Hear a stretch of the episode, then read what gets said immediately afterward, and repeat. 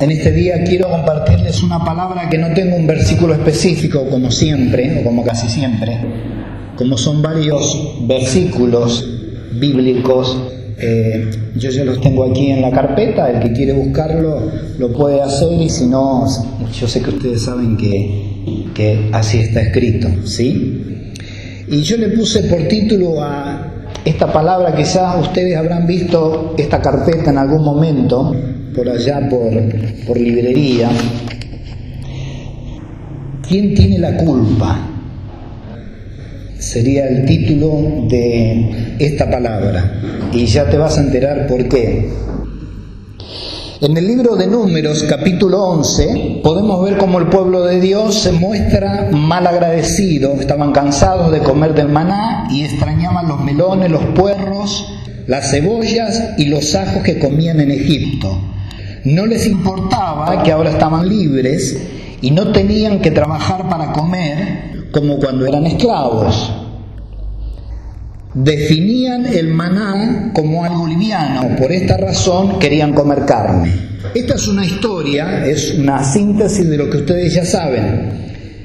Eh, dice textual la palabra de Dios que el pueblo de Israel este, extrañaban los ajos y los pepinos que comían en Israel. Escucha, extrañaban eso, o sea, ellos estaban diciendo, entre otras cosas, eh, ¿para qué nos sacaste Moisés al desierto eh, si nosotros en Egipto comíamos ajos, pepinos y cebolla y lo que sea? Preferían ser esclavos y comer ajo y cebollas a estar libres y no comer nada. ¿Ven? Desagradecidos. Ellos consideraban que el maná, que era como una especie de pan, que Dios les daba para que no se murieran, era algo liviano. Querían más. Querían algo más para ellos ostentoso, algo que, que, sea distinto. Entonces Dios le promete carne. Ellos querían comer carne. Y en el versículo de, de Números capítulo 11, versículos 19 y 20 dice, no comeréis un día ni dos, perdón, no comeréis un día ni dos días, ni cinco días, ni diez días, ni veinte días, sino que hasta un mes entero, hasta que os salga por las narices y la aborrezcáis. Escuchen, por cuanto menospreciasteis a Jehová que está en medio de vosotros, y librasteis delante de ti diciendo, perdón, y llorasteis delante de él diciendo, ¿para qué salimos acá de Egipto? O sea, Dios le dice, no van a comer un día, diez días, ni veinte días, van a estar un mes comiendo carne. ¿Ustedes quieren carne? Sí, queremos carne. Bueno, van a comer carne. Un mes seguido van a comer carne. Dios estaba enojado con Israel. Entonces, sigue diciendo eh, en el versículo 31 al 35, y vino un viento de Jehová y trajo codornices del mar y las dejó sobre el campamento. Un día de camino a un lado y un día de camino al otro alrededor del campamento y casi dos codos sobre la faz de la tierra. Un día de camino en Oriente, la distancia se consideraba generalmente en función de horas y días, depende de dónde estabas. Así que un día de camino podía calcularse de 7 a 8 horas o si no de 30 a 50 kilómetros. O sea, cuando depende del lugar donde estabas en Oriente en ese momento, un día de camino se calculaba 8 horas o si no 30 kilómetros, 40 kilómetros o 50 kilómetros. Por eso acá dice, un día de camino a un lado, ponerle 30 kilómetros a un lado y un día de camino al otro lado, otros 30 kilómetros al otro lado. Mirá lo que era esto, era enorme. Luego dice alrededor de del campamento y casi dos codos, dos codos eh, son aproximadamente un metro noventa. O sea, fíjense lo que era de ancho y lo que era de alto. Dos codos, yo mido unos 67, así que calcule que era así, un metro noventa de altura.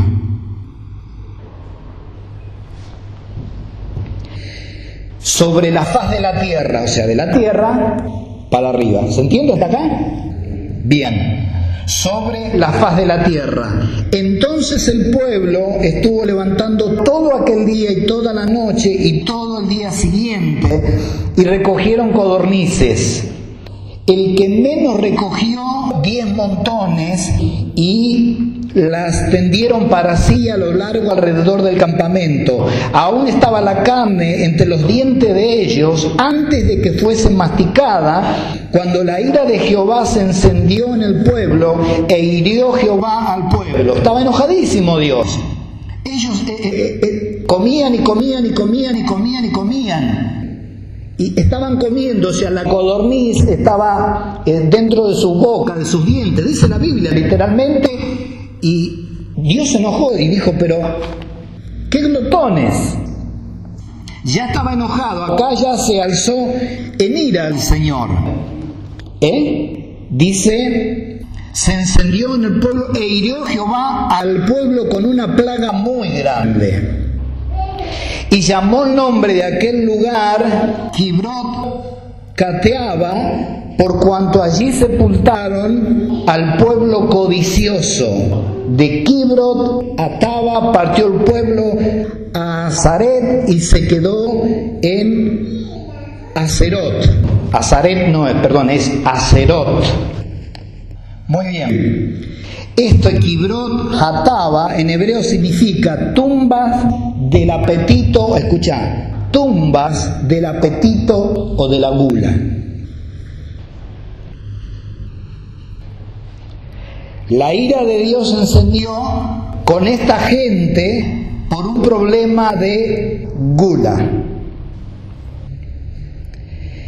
Escucha, en Números capítulo 11 podemos ver cómo Dios define lo que hizo el pueblo de él como pecado de gula. El diccionario define a la gula como dos puntos. Apetito desmedido de comer y beber, Comer por gula, entregarse a la gula, le domina la gula. No hay un solo pasaje bíblico que diga que la obesidad es una enfermedad.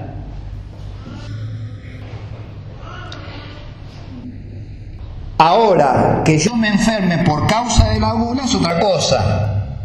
O sea, por ejemplo, obeso por causa de la bula. ¿Qué es lo que quiero que veas?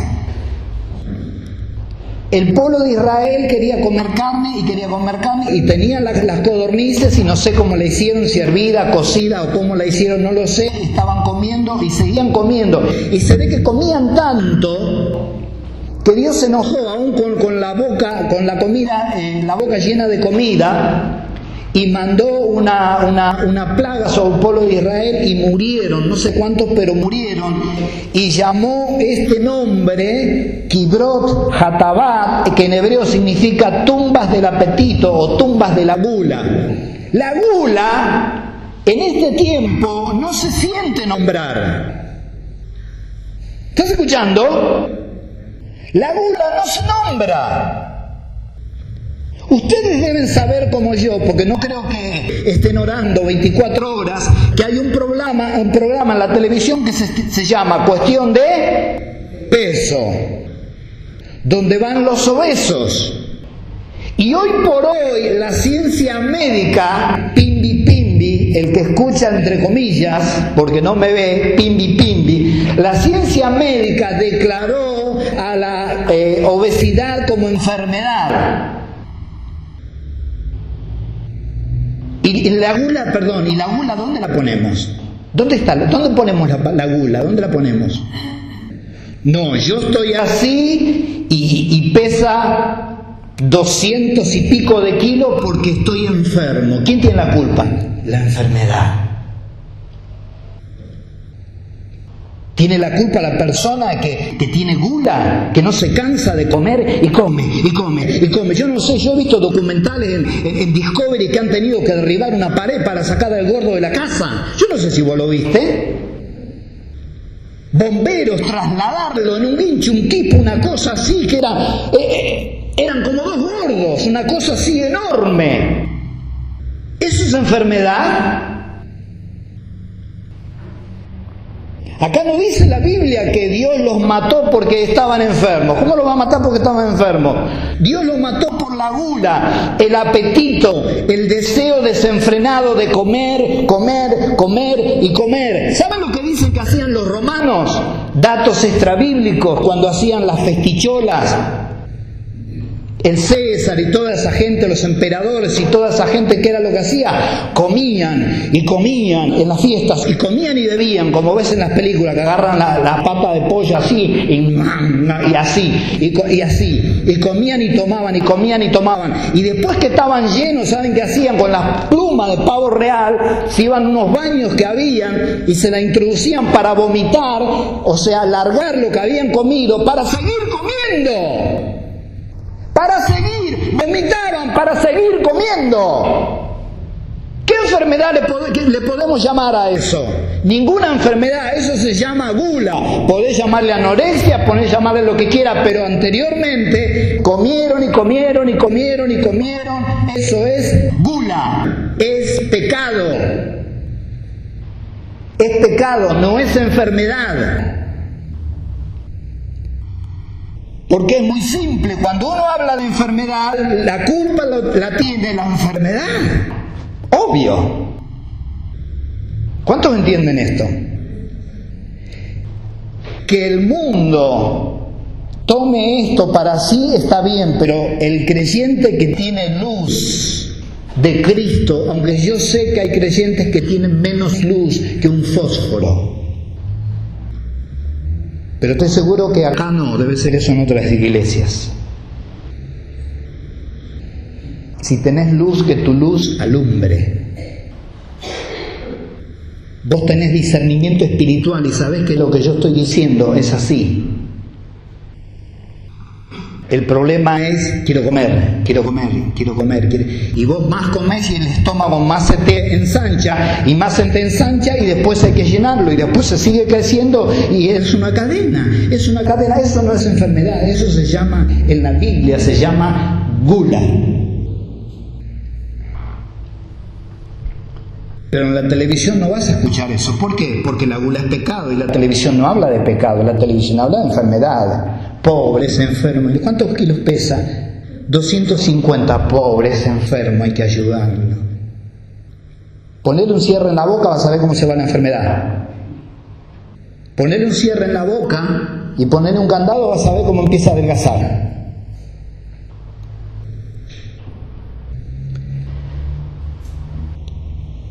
No hay un solo pasaje bíblico que diga, repito, que la obesidad es una enfermedad. Ese es un justificativo que da el mundo secular a las personas gordas. ¿Estás escuchando? Por eso que muchas veces fracasan, porque se meten en dieta y la dieta realmente los hace bajar. Fíjate cuál es el remedio. El remedio es la dieta. El remedio es comer moderadamente. Esa es la dieta. Esa es la medicina. No es que toman una, una pastilla y el otro día están delgaditos así, no, es moderar lo que estoy comiendo, comer pequeñas cantidades, comer poco, no, darle y darle y darle y darle. Y algunas, generalmente las mujeres dicen, no, lo que pasa es que yo estoy gorda porque tengo problemas de tiroides. Porque vieron que hay un problema cuando la glándula tiroides te anda mal, la mujer come eh, una plantita de lechuga y engorda. ¿Saben lo que dicen las estadísticas médicas? Que solo el 8% de los gordos tienen problemas de tiroides. ¿Y el otro 92% qué onda?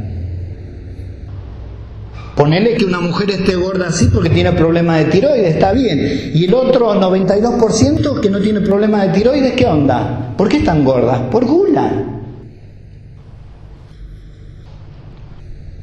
Habíamos ido a enterrar a una mujer muy amada, conocida mía de hace tiempo de esto, dos o tres años en Lugano, y yo me encontré con, es una señora que es eh, abogada, eh, y me encontré con ella en el, en el hospital eh, y, estaba entrada en kilos Y no sé cómo la, salió la obesidad y me dijo, ah, no, porque yo me tengo que cuidar, que este, que el otro. Eh, me dice, lo que pasa es que estoy tomando los medicamentos para los tiroides. Entonces le digo, ah, entonces estás gorda por las tiroides. ¿Saben lo que me dijo? Fue sincera. No es cristiana, ¿eh? No es cristiana, es sincera. Me dijo, sí, yo tengo problema de tiroides, pero con la medicación eso se regula. Yo estoy gorda porque me como todo.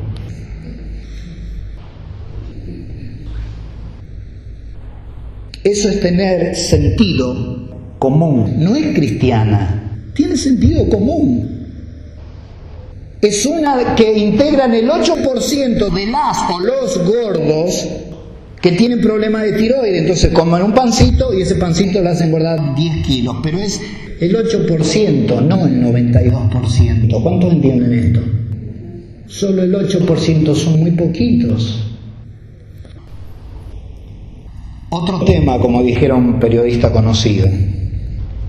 En Deuteronomio 21, 18, también Primera de Corintios 5, 11, si alguno tuviera un hijo contumaz y rebelde, que no obedeciera a la voz de su padre ni a la voz de su madre, y habiéndole castigado no les obedeciere, entonces lo tomará, lo tomarán su padre y su madre y lo sacarán ante los ancianos de su ciudad y a la puerta del lugar donde viva y dirán los ancianos de la ciudad, este nuestro hijo es contumaz y rebelde, no obedece a nuestra voz. Escuchen, es glotón y qué más.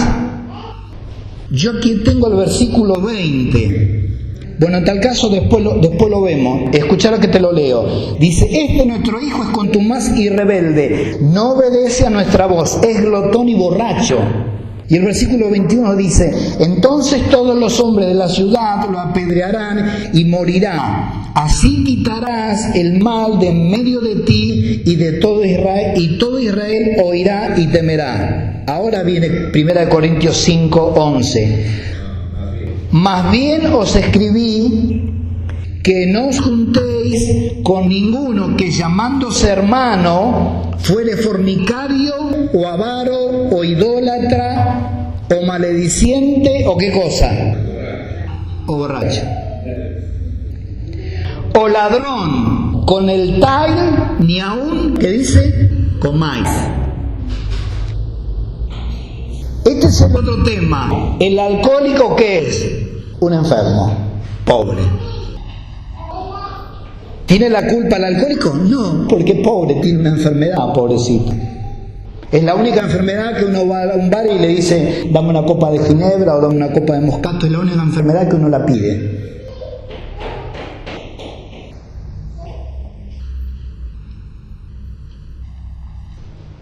Quiero que veas esto. Esto es Nuevo, Nuevo Testamento. En el Antiguo Testamento tenía que morir. Tenías un hijo rebelde, contumaz, glotón y borracho, lo sacaba y se lo mostraba a los ancianos que ejercían como de jueces y había que matarlo. Rebelde. Hoy por hoy salen los derechos humanos y te matan a vos, pero el borracho que viva y que... Pero en el Nuevo Testamento dice yo quiero que veas esto. Dice, más bien os escribí que no juntéis con ninguno que llamándose hermano fuere fornicario.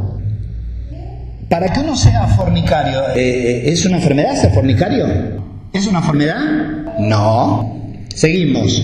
Avaro, ¿para que uno, eh, la avaricia es una enfermedad? No. Seguimos. Idólatra, para que uno sea idólatra. ¿La idolatría es una enfermedad? Tampoco.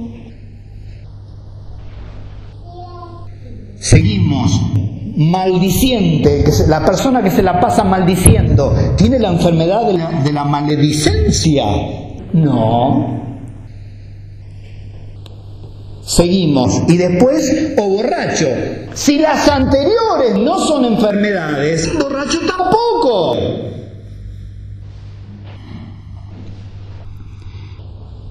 O ladrón. ¿El que es ladrón es ladrón porque es enfermo? No. ¿Es una enfermedad ser ladrón? No. Está dentro del mismo pasaje. Con el tal ni aún comáis. No solamente que no te juntes, sino que dice ni aún comas con el tal. El que se dice ser hermano y, hace alguna de estas cosas, no te juntes ni comas siquiera con eso. Fíjate que si estas cosas que mencionamos, entre las cuales está el ser borracho, fuera una enfermedad, lo que la palabra diría, lo que el apóstol Pablo diría, si está enfermo, oren por él para que Dios lo sane. ¿Sí o no? Obvio.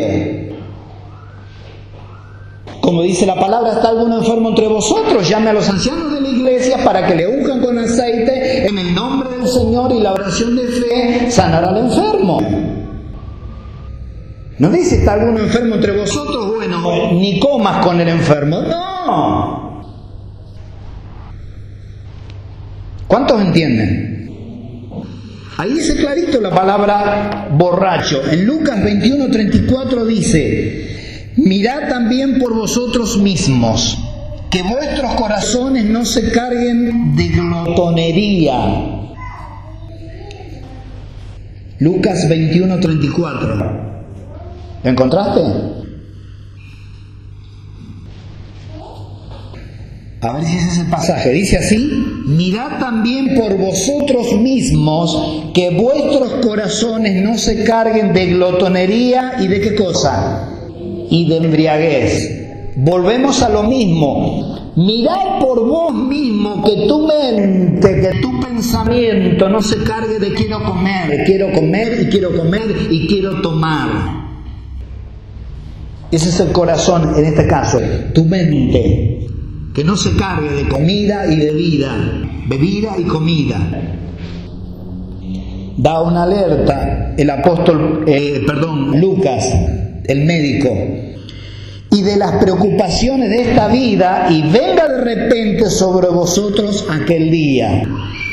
En Lucas 12, Estamos en Lucas 21, Lucas 12, 45 y 46 dice, pero si aquel siervo dice en su corazón, mi Señor tarda en venir, y comienza a golpear a, a los criados y a las criadas, y a comer y a beber, ¿y a qué cosa? Y a embriagarse. Fijad Vamos a terminar. Dice, vendrá el Señor de aquel siervo en día que éste no espera y a la hora que no sabe y lo castigará duramente y lo pondrá con quién? Con los infieles. Fíjate que de vuelta vuelve a hablar de eh, glotonería y de borracheras. ¿Estás escuchando? Mírame a mí, por favor, no te distraigas. Está hablando de vuelta de glotonería y de borracheras. ¿Sí o no? Dice, y a comer y a beber y a embriagarse. Romanos 13. Versículo 13 y 14 dice, andemos como de día honestamente, no en glotonerías y borracheras. Romanos capítulo 13, versículo 13 y 14. Andemos como de día, honestamente, no en glotonerías y borracheras, no en lujurias y lascivias, no en contiendas y envidia, sino vestidos del Señor Jesucristo y no, no proveáis para los deseos de la carne. ¿Dice así o no dice así la palabra? Dice así. Fíjate de nuevo que todo lo que estamos leyendo acá no, no, no son ninguna de, de enfermedades, no son cosas de enfermedades. Andemos como de día honestamente, no en glotonerías y borracheras. No, la glotonería no es una enfermedad, la borrachera tampoco, la lujuria tampoco, la lascivia tampoco, la contienda y la envidia no son enfermedades, son todas obras de la carne sino vestidos del Señor Jesucristo y no proveáis para los deseos de la carne. La carne desea eso, comer y comer y comer y comer y tomar y tomar y tomar y tomar y envidiar y chusmear y ser celoso. Eso es obra de la carne. El hombre y la mujer carnal que hay en cada uno de nosotros, por más que hayamos aceptado a Jesús como Salvador. Nuestra antigua naturaleza está conviviendo con la nueva naturaleza. ¿Cuántos dicen amén? Ahora, como podemos ver en estos pasajes bíblicos, en ninguno dice que el que está alcoholizado, borracho o embriagado, está enfermo. En ninguno dice, ni en otros pasajes bíblicos que vos puedas buscar, va a hablar de la borrachera como de una enfermedad. Eso se lo ha atribuido, no sé si precisamente la ciencia médica, pero eso se lo ha atribuido el mundo eh, secular para darle una definición al borracho y para hacerle una salvedad. El hombre toma porque está enfermo. Es una enfermedad. En Deuteronomio 18 dice que el borracho tiene que morir. No lo busques, escucha. En Primera de Corintios 5:11 dice que con un borracho ni aún tengas que comer. En Lucas 21:34 dice que no me cargue de borrachera. En Lucas 12, 45 y 46 dice que el Señor lo castigará duramente. ¿A quién? A borracho. Ah, pero si está enfermo. ¿Cómo lo va a castigar si está enfermo? Eso dice la gente del mundo.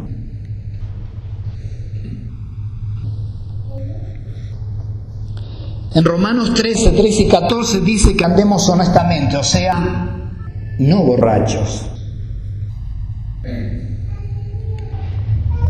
Sería una enfermedad que uno va a un bar, como dice, te dije antes, y la pide por medio de una copa. No hay una bacteria, un virus, un microbio o algo que uno se lo pesca y se hace enfermo del alcohol. Es algo en tal caso que uno eh, eh, va y lo adquiere por conocimiento propio y porque tiene deseos, nada más.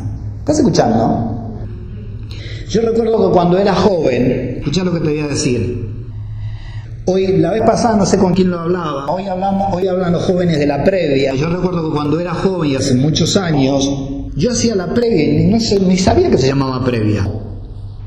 Te estoy hablando que tenía 18 años, 19, 20 años y tenía ginebra en mi casa y compraba una Coca-Cola y en un vaso así ponía tres cuartos de ginebra y el otro cuarto de Coca-Cola. Entonces la ginebra se tiñe y se ve todo oscuro. Y mi vieja venía y miraba y veía eso y veía la Coca-Cola y que decía, el nene está tomando Coca-Cola. Un cuarto de Coca-Cola, el otro tres cuartos era ginebra.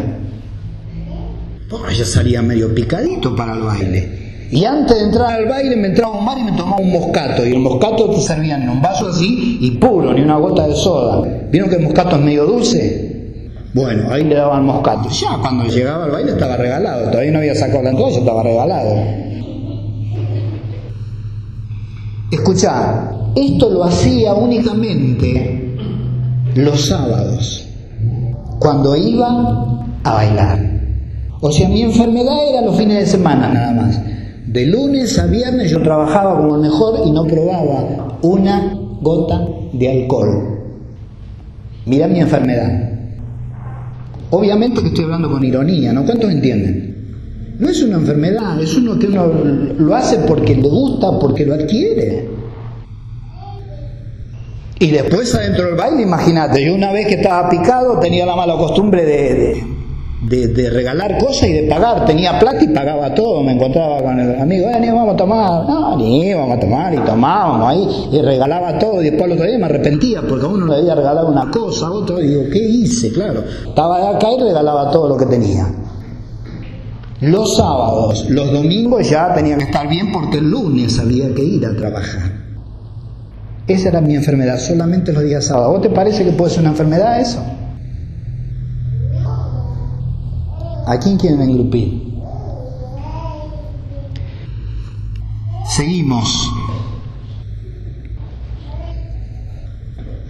En Gálatas 5 considero en definitiva que el alcoholismo no es una enfermedad, en absoluto. Por más que la ciencia o el que sea diga lo contrario, lo mismo vuelvo a decirte del obeso, del gordo. Para mí la obesidad no es una enfermedad, y vos vas a decir, pero la medicina lo declara. Bueno, la medicina que lo declare lo que quiera, ellos no son cristianos. La Biblia no me habla de que, del glotón que, que es un enfermo, me habla de que tiene gula y que es pecado de muerte.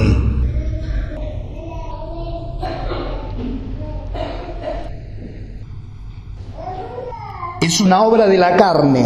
Gálatas 5, 19 y 21 dice, y manifiestas son las obras de la carne que son adulterio, fornicación, inmundicia, lascivia, idolatría, hechicerías, enemistades, pleitos, celos, iras, contiendas, disensiones, herejías, envidias, homicidios, ¿y qué dice después? Borracheras.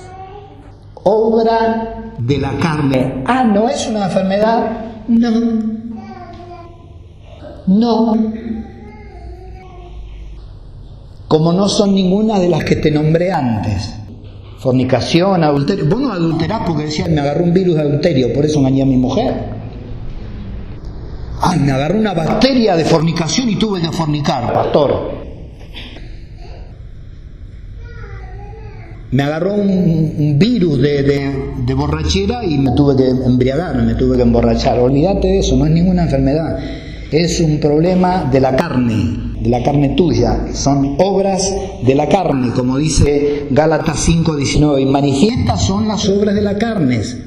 ¿Qué son? ¿Qué son? Adulterio, fornicación, inmundicia, lascivia, idolatría, hechicerías, enemistades, pleitos, celos, iras, contiendas, disensiones, herejías, envidias, homicidios, borracheras, orgías y cosas semejantes a estas acerca de las cuales os amonesto como ya os he dicho antes, que los que practican tales cosas no heredarán el reino de Dios. ¿Vos sos borracho? ¿El otro es borracho? Mi Biblia dice que el reino de Dios, olvídate, no lo heredás. Y no es precisamente porque sea una enfermedad. Si fuera una enfermedad, Dios te diría, bueno, vení que yo te sano. Vení que yo te sano de las contiendas, vení que yo te sano, te, te sano de la envidia. Esas no son enfermedades. Manifiestas son las obras de la carne. Ahí las tenés toditas. Ahí las tenés. El borracho entra dentro de obras de la carne, no de enfermedades. ¿Cuántos dicen amén? Los que practican tales cosas no heredarán el reino de Dios. Pablo dice, os amonesto, hermanos, les llamo la atención, si vos practicas alguna de estas cosas, por más que estés en la, iglesia y digas aleluya y gloria a Dios, no heredas el reino de Dios. Esto es así. Yo no puedo discutir esto con, con, un mundano porque no me va a entender, porque yo le voy a hablar de cosas espirituales y él es mundano y no entiende de cosas espirituales. Pero vos sí lo entendés. Entonces, llamemos a las cosas por su nombre. El gordo está gordo porque tiene el pecado de la gula, glotonería. Come, come, come, come, come, come y come y engorda. No es una enfermedad, es gula. El borracho toma, toma, toma, toma, toma y toma y toma, no por un problema de enfermedad, porque es obra de la carne, porque él lo quiere hacer. Yo lo hacía solamente los sábados. Y de lunes y de domingo a viernes estaba sano, no era ningún enfermo, ¿ves? Me agarraba una enfermedad cuando a mí se me daba la gana. ¿Cuántos entienden esto? Y el otro tema que tengo es la homosexualidad, pero ¿qué pasó? Como e, esta carpeta es un poco antigua, pero vos, te debes acordar que antes, años atrás, al homosexual se le decía que estaba enfermo. ¿Quién se acuerda de eso? ¿Se acuerdan? Es así. Los jóvenes por ahí no, pero no hace mucho, ¿eh? Cinco, seis años, no sé, siete, ocho. Antes se decía, o sea, no nosotros, el mundo secular decía que eh, ser homosexual era que tenía una enfermedad. Entonces, ¿qué pasaba? Eh, El que era homosexual, la culpa no era de él que le gustasen los hombres. ¿La culpa de quién era? De la enfermedad. Por eso esta palabra se llama ¿quién tiene la culpa? Nadie tiene la culpa. El gordo no tiene la culpa. Es una enfermedad. El borracho que toma no tiene la culpa. ¿Por qué? Porque es una enfermedad. Y el homosexual, el que le gustan los hombres, hombre le gustan los hombres, ¿quién tiene la culpa? No tiene la culpa porque era una enfermedad. Hoy para ellos no es más una enfermedad. Hoy para eh, el mundo homosexual o gay, como se dice o como le dicen, decir que son enfermos es estar insultándolo. Ellos ya, peor, se ahora sí que se metieron en el horno, porque antes le echaban la culpa a la, a la enfermedad. Ahora no, dicen que es una elección propia, que ellos eligen qué es lo que van a hacer. ¿Estás escuchando? Ellos eligen qué es lo que van a hacer. De hecho, la generación que se viene, y estoy preparando algo al respecto de un comentario que saqué de un diario el domingo próximo anterior, cada vez son más los bisexuales, y vos lo sabés. Cada vez son más los bisexuales, hombres que se acuestan con mujeres y con hombres, mujeres que se acuestan con eh, hombres y también con mujeres, cada vez son más, porque eso es lo que viene, como en Sodoma y Gomorra, esa es la generación que viene, bisexuales, ya da lo mismo, acostarse una mujer que se acueste con un hombre o con una mujer, da lo mismo. Por lo menos ahora no le echan la culpa a la enfermedad, ahora saben que están pecando deliberadamente, que ellos eligen vivir así. ¿Cuántos entienden esto? En Génesis 19 dice la Biblia que cuando Dios mandó a sacar de Sodoma a Lot y su familia, vinieron los sodomitas y le dijeron a Lot que querían conocer a los varones que habían venido a su casa. Lot les dice, les voy a dar mis hijas que no han conocido varón, pero los sodomitas no quisieron saber nada. Ellos querían a los hombres. Se armó un forcejeo porque querían entrar en la casa de Lot y los varones tocaron a los sodomitas y quedaron ciegos. Lo notable es que aún ciegos insistían con tener relaciones con los varones. Aquí vemos un caso de homosexualidad en que los varones de Dios tuvieron que usar el poder de Dios para ser libres. En la Biblia no está la palabra homosexual, pero condena la conducta de estos. Y ustedes conocen el caso de, de Sodoma y Gomorra. En ningún lado dice que lo destruyó por ser homosexuales, pero dice que era tanto el pecado y la corrupción que Dios decidió destruir dos ciudades, no una, dos ciudades, Sodoma y Gomorra. ¿Cuál era, por lo detallado en la Biblia, el, pecado que más abundaba? Era la homosexualidad y el lesbianismo, seguramente porque van de la mano. Homosexualidad y lesbianismo van de la mano. Hombres con hombres y mujeres con mujeres. Entonces Dios manda a dos ángeles suyos, o a dos o a tres, manda a que sacar a Lot y a su familia de Sodoma y Gomorra, y los manda en forma corpórea, o sea, los ángeles eran varones comunes, se los veía.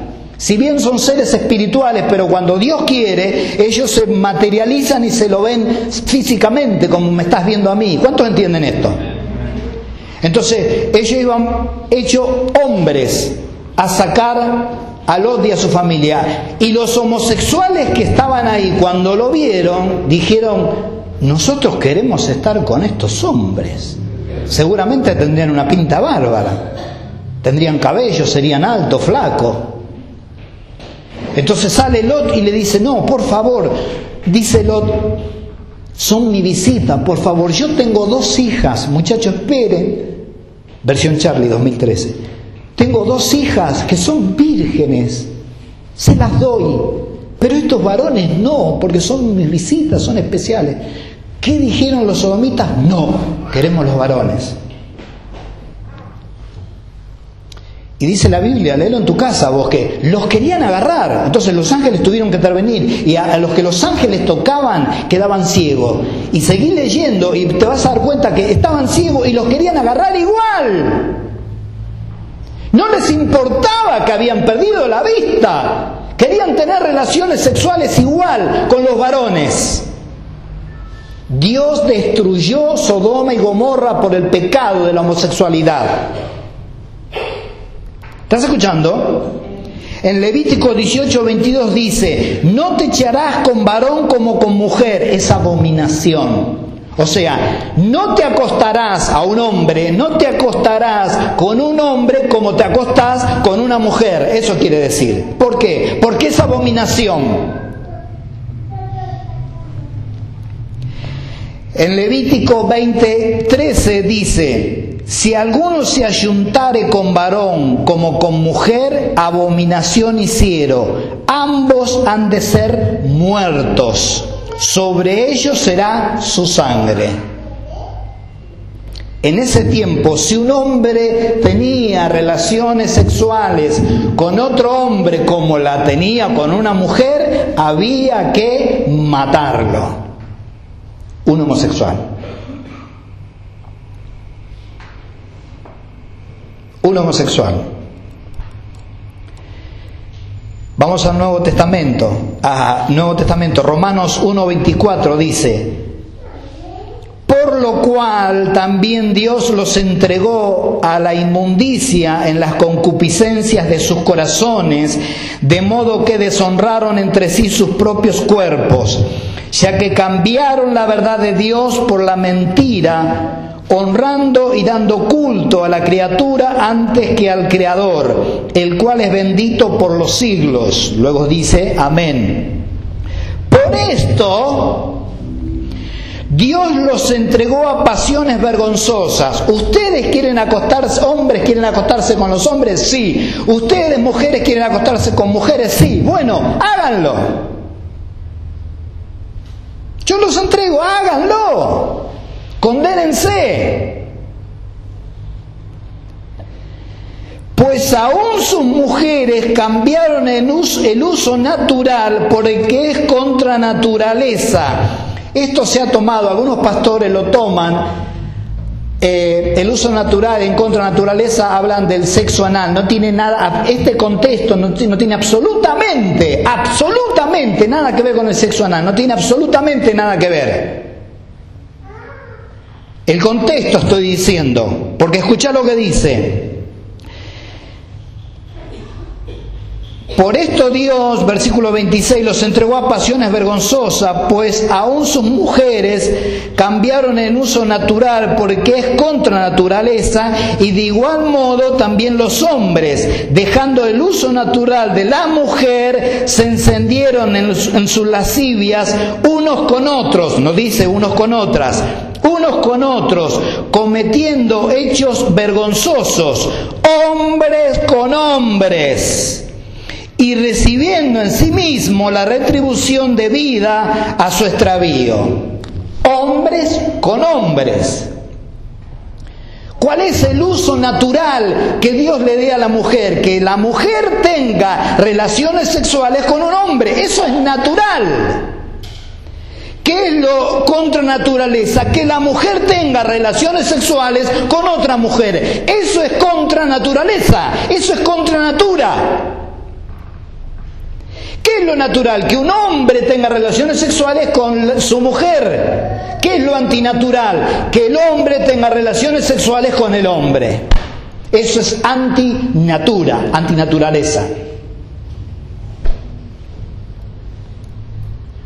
Pero ahora se metieron en el horno solito. Cuando sacaron la enfermedad de lado, el que me está escuchando esto, si sos homosexual te metiste en el horno solito, porque ahora ya no es más una enfermedad, ustedes mismos lo declaran, ahora es una elección. Bueno, sigan así, van a recibir la misma retribución. Escucha esto, la moral de Dios no ha cambiado ni va a cambiar nunca.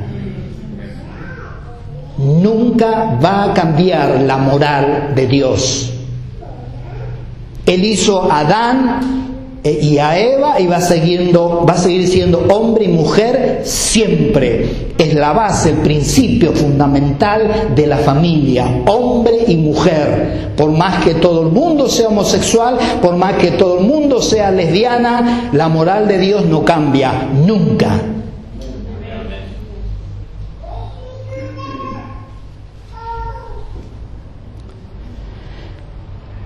La Biblia del lenguaje sencillo, de lo que te acabo de, leer, leer recién, lo describe de esta manera. Escucha, por eso Dios lo ha dejado hacer lo que quieran y sus malos pensamientos los han llevado a hacer con sus cuerpos cosas vergonzosas. Han creado, en vez de adorar a Dios, que los creó y merece ser adorado por siempre. Por esa razón Dios ha dejado a esa gente que hagan todo lo malo que quiera. Por ejemplo, entre ellos hay mujeres que no quieren tener relaciones sexuales con los hombres, sino con otras mujeres. Esta es la Biblia lenguaje sencillo. Es sencillo, se entiende clarito acá. Versículo 27. Y también hay hombres que se comportan así, pues no volvieron a tener relaciones sexuales con sus mujeres y se dejaron dominar por sus deseos de tener relaciones sexuales con otros hombres. De este modo hicieron cosas vergonzosas los unos contra los otros y ahora sufren en carne propia el castigo que se buscaron.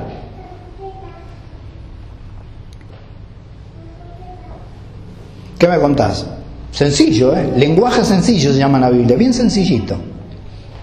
Esa es la definición de Reina Valera que no se entiende bien, que hay que estar explicándole a la gente qué es lo que quiere decir cuando dice eh, eh, dejarnos el uso natural. Hay que leer todo el contexto, todo el pasaje. Acá dice hombres con hombre. Todo el contexto, todo el pasaje hay que leer. Papá,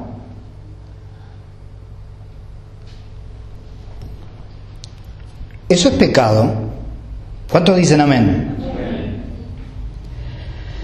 Aquí el apóstol dice claramente que no solamente el tener relaciones sexuales hombres con hombres pecados, sino también mujeres con mujeres, o sea, lesbianismo.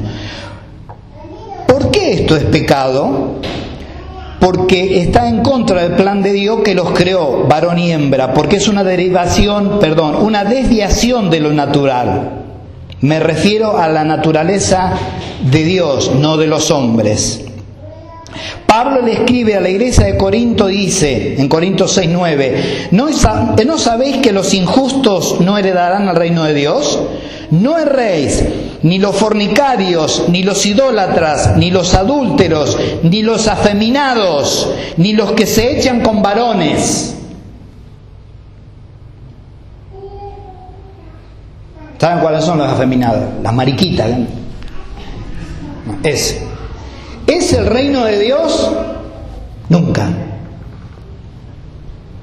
El homosexual que puede tener una, una voz grave así de locutor tipo Pastor César. Estoy siguiendo la voz, ¿eh? Viste que entra y dice, queridos hermanos y hermanos, y las hermanas hacen ¡ay! se arrancan los pelos.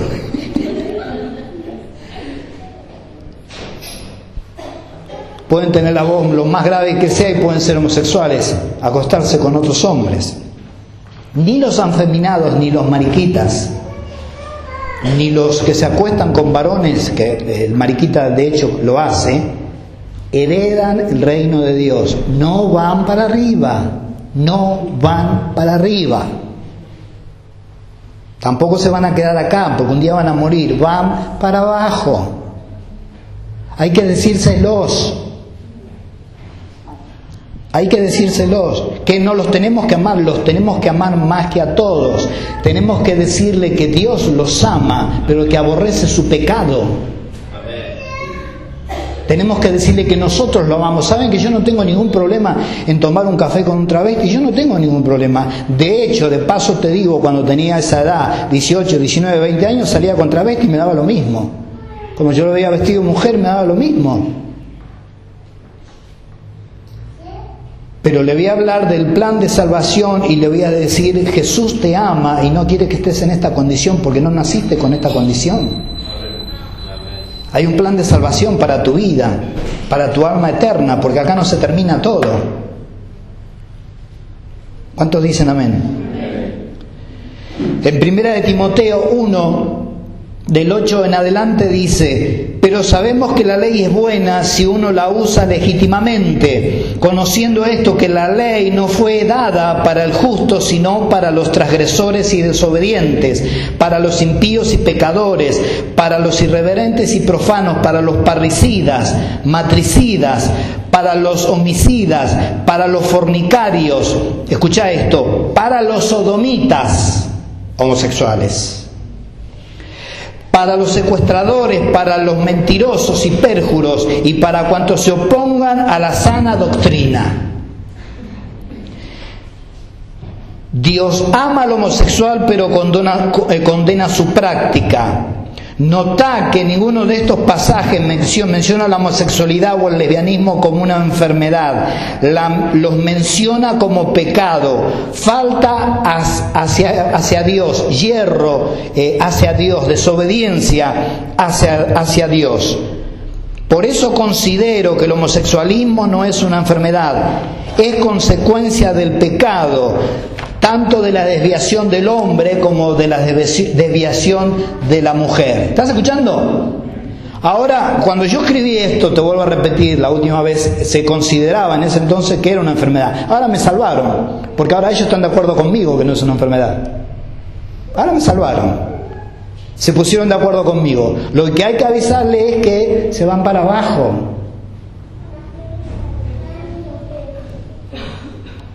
Se van para abajo.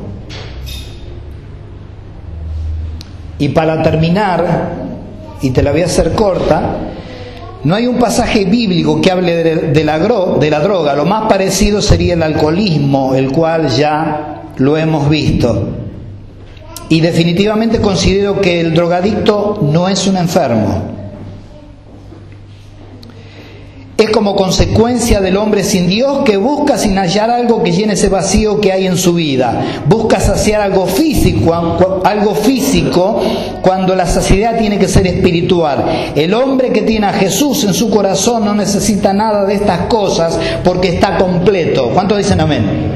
Obvio.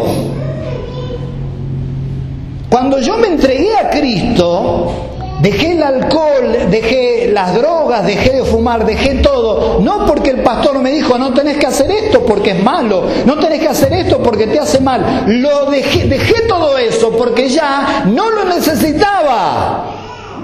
No necesitaba más la ginebra, no necesitaba más el gancia, no necesitaba más eh, eh, eh, lo que sea, el cigarrillo, no lo necesitaba más. Cristo cubrió todas esas necesidades, todo ese vacío espiritual.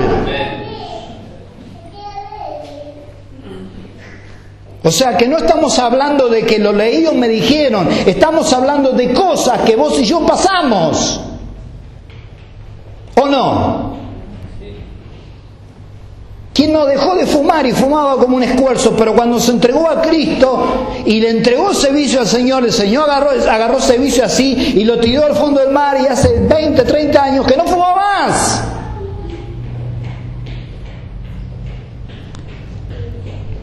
Esa era otra. Yo fumaba marihuana, pero fumaba cuando se me daba la gana. En realidad, fumaba cuando me convidaban, era medio así. Cuando me convidaban mis amigos que conseguían marihuana, yo fumaba. Eh, y si no me convidaban, me, daba lo mismo. Es más, me molestaba porque te deja chuntar, estás así, estás, bien, ¿cómo andás? Bien, bien, bien, bien. Y cuando te agarra el bajón, vas a la heladera y te comes hasta los cubitos, te comes de la heladera. El hambre que te da esa porquería del diablo. ¿Estás escuchando? Y no me agarró el, microbio, el virus de la marihuana de que empecé a fumar y después no lo pude dejar y hasta hoy estoy fumando. No, ¿qué virus? ¿Qué enfermedad?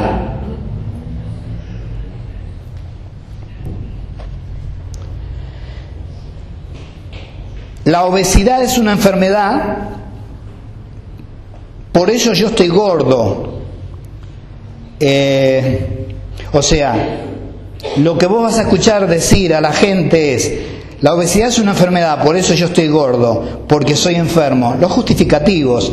El alcoholismo es una enfermedad, por eso yo tomo, porque estoy enfermo. El homosexualismo es una enfermedad, por eso soy homosexual, porque estoy enfermo. El drogadicto es un enfermo, por eso me drogo, porque soy un enfermo. Eso es lo que dice la gente. Es decir, en ninguno de estos síntomas es por...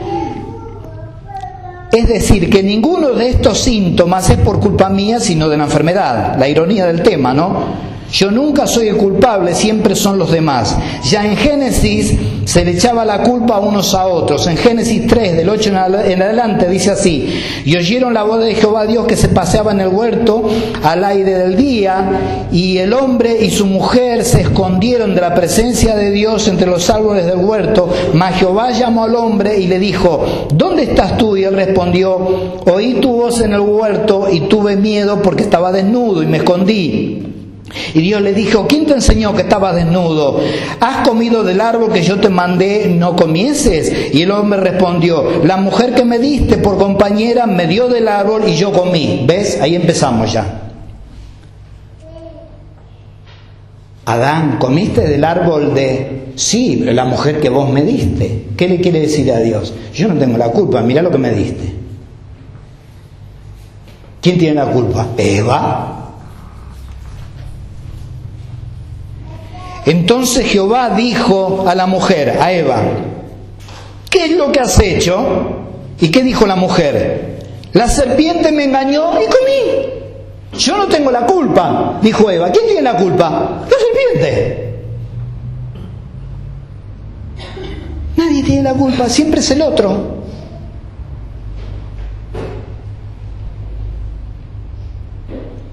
Y Jehová dijo a la serpiente, menos mal que no le preguntó a la serpiente, si no la serpiente iba a decir, y yo no tengo la culpa, si yo no hablo, me tomó Satanás y me hizo hablar, ¿qué culpa tengo yo?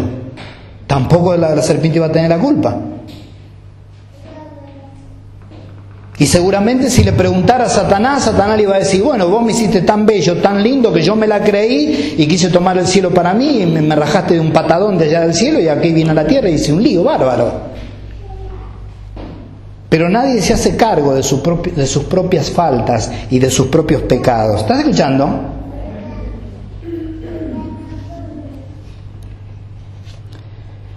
Y Jehová dijo a la serpiente, por cuanto esto hiciste, maldita serás entre todas las bestias y entre todos los animales del campo, sobre tu pecho andarás y polvo comerás todos los días de tu vida. Como vemos, ninguno tiene la culpa, el problema del hombre es que casi nunca se hace cargo de sus hierros. A modo de ejemplo, a modo de ejemplo, ¿no notaste de que cuando alguien, esto lo sabe hacer mi señora, ¿no? Yo no sé si la tuya, a lo mejor no. Obviamente está lavando los platos o está haciendo algo y se rompe un vaso, ¿no? ¿Qué se rompió el vaso? De una docena ya quedan tres o cuatro. ¿Qué pasó? Se rompió el vaso, te dice, ¿sí o no? Entonces yo digo, ¿cómo se rompió? ¿Se, ¿Se, suicidó? ¿Se fue al borde de la mesada y se tiró el vaso y se rompió solo? No es se rompió el vaso, es rompí el vaso. ¿Estás escuchando? Creo que ayer o antes de ayer yo rompí el vaso. Le había metido mucho detergente y hizo así el vaso. Se me escapó de la mano y hizo ¡pim! Se rompió. El último que quedaba de seis. Digo, bueno, ahora ya quedan los otros parejos. Porque ese hacía la diferencia, ¿viste? Entonces, bueno, ahora digo, los otros quedan parejos. Y mi señora escuchó el ruido de vidrio, ¡cric! y se acercó. Y me dice, ¿se te rompió un vaso? No, me dice, ¿se rompió un vaso? Le digo, no, lo rompí yo. Y entendió el mensaje. Obviamente que sin querer. ¿Cuántos entienden? Obviamente. ¿Vieron lo que es el detergente? Se te escapan las cosas de la mano. Pero yo lo rompí. El vaso no fue con detergente a la punta y se tiró dijo, me voy a romper porque se me da la gana, porque soy el único, acá me han discriminado. Todos los otros seis vasos son de una forma y yo soy distinto, me suicido. ¡Pah! Se tira a la mesa y se rompe. No, lo rompí yo y fue sin querer. Hay que hacerse cargo de las faltas, de los hierros, de las equivocaciones, aunque sean por negligencia. Amén. Esto sería así, para terminar. Estoy gordo porque como mucho, no porque estoy enfermo. Tomo alcohol porque me gusta la bebida. ¿Cómo lo hacía yo? Tomaba la ginebra porque me gustaba. ¿El gancia? Ah. ¿El gancia puro con hielo? Ah, ¿sabes cómo le daba? Pero no era porque estaba enfermo, era porque me gustaba. Tomaba la ginebra y el que tomó, probó la ginebra sabe lo que es, es alcohol puro. Tomaba y decía, ¡ah! le tengo al frasco. Es alcohol que te pasa por la garganta y que te quema. Soy homosexual porque agrado a mis bajas pasiones y me drogo porque quiero. No existe el virus o la bacteria, el microbio o el parásito que haga que yo coma mucho o que haga que yo tome mucho alcohol o que me haga que sea homosexual o que haga que me drogue. No existe. Esa es una cuestión de elección. Yo escojo. Ahora, ¿debemos amar al, drogadicto? ¿Debemos amar al borracho? Sí, sí, porque Dios lo ama y porque Jesucristo dio su vida en la cruz del Calvario por él. Pero no debemos equivocar los términos, porque el mundo nos arrastra a eso. ¿Ustedes sabían que hay ¿Ustedes sabían que hay cristianos que dicen que los homosexuales van a ser salvos porque Dios es amor y tiene misericordia? Fíjate la equivocación. Fíjate la equivocación. Hablo de cristianos. Tienen ese pensamiento, como Dios es amor, dicen, basado en el amor. Pero Dios es amor, pero no está en contra de su palabra. Acá leímos, y vos podés leer en tu casa, que los tales no heredan el reino de Dios, o sea, no van a ser salvos. Pero esta, eh, ¿ustedes sabían que hay iglesias evangélicas de homosexuales? Y ellos creen que van con Dios. Y las lesbianas creen que van con Dios. Yo me congregaba en una iglesia donde había dos hermanas que pasaban, el pastor que estaba ahí, yo estaba con él. Decían, tómense de la mano, ya terminamos el culto, pasen aquí adelante, como se sabe hacer comúnmente en cualquier iglesia. Y ellas siempre pasaban y estaban de las manos, y yo ya empecé a mirarla así, o esta mm, mm, me olía lesbianismo ya, esto mm, me huele Está bien que uno se agarre la mano, porque yo me agarre la mano con Alejandro, que sea, no quiere decir que sea homosexual, pero me olía raro. Claro, estaba el discernimiento espiritual. Y por otro lado, los años de experiencia que aportan. Y un día le digo al pastor, al pastor, le digo, ¿sabes? Le digo que tengo malos pensamientos. Me dice, ¿qué te pasa? Le digo, me parece que fulana y sultana son lesbianas. Me dice, sí, son lesbianas. Le digo, ¿por qué no me dijiste? Claro, es como que yo estoy pastoreando con el pastor Leo y él conmigo y no, no me, me tiene que poner al tanto para que no esté dormido. ¿Cuántos entienden?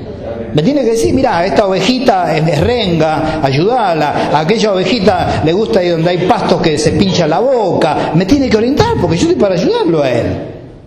Le digo, ¿por qué no me dijiste? Y se quedó. No me di cuenta, le digo, pero esas cosas me tenés que decir, le digo, porque yo pensé que estaba pensando mal, no, no estaba pensando mal, estaba pensando lo que era. ¿Saben lo que le dije al pastor? ¿Alguien le dijo que es pecado? Me dijo, mi esposa la está ministrando. Le digo, ¿tu esposa le dijo que aunque se congreguen se van al infierno? Ah, no sé, me dijo.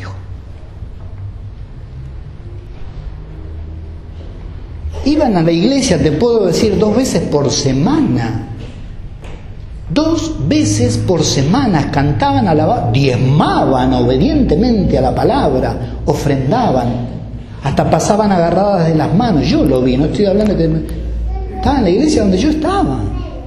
Mi preocupación era, yo, yo le decía a este pastor, decile a tu mujer, y le dije el nombre de la mujer, decile que le digan que en ese estado se van al infierno, por más que se congreguen todos los días.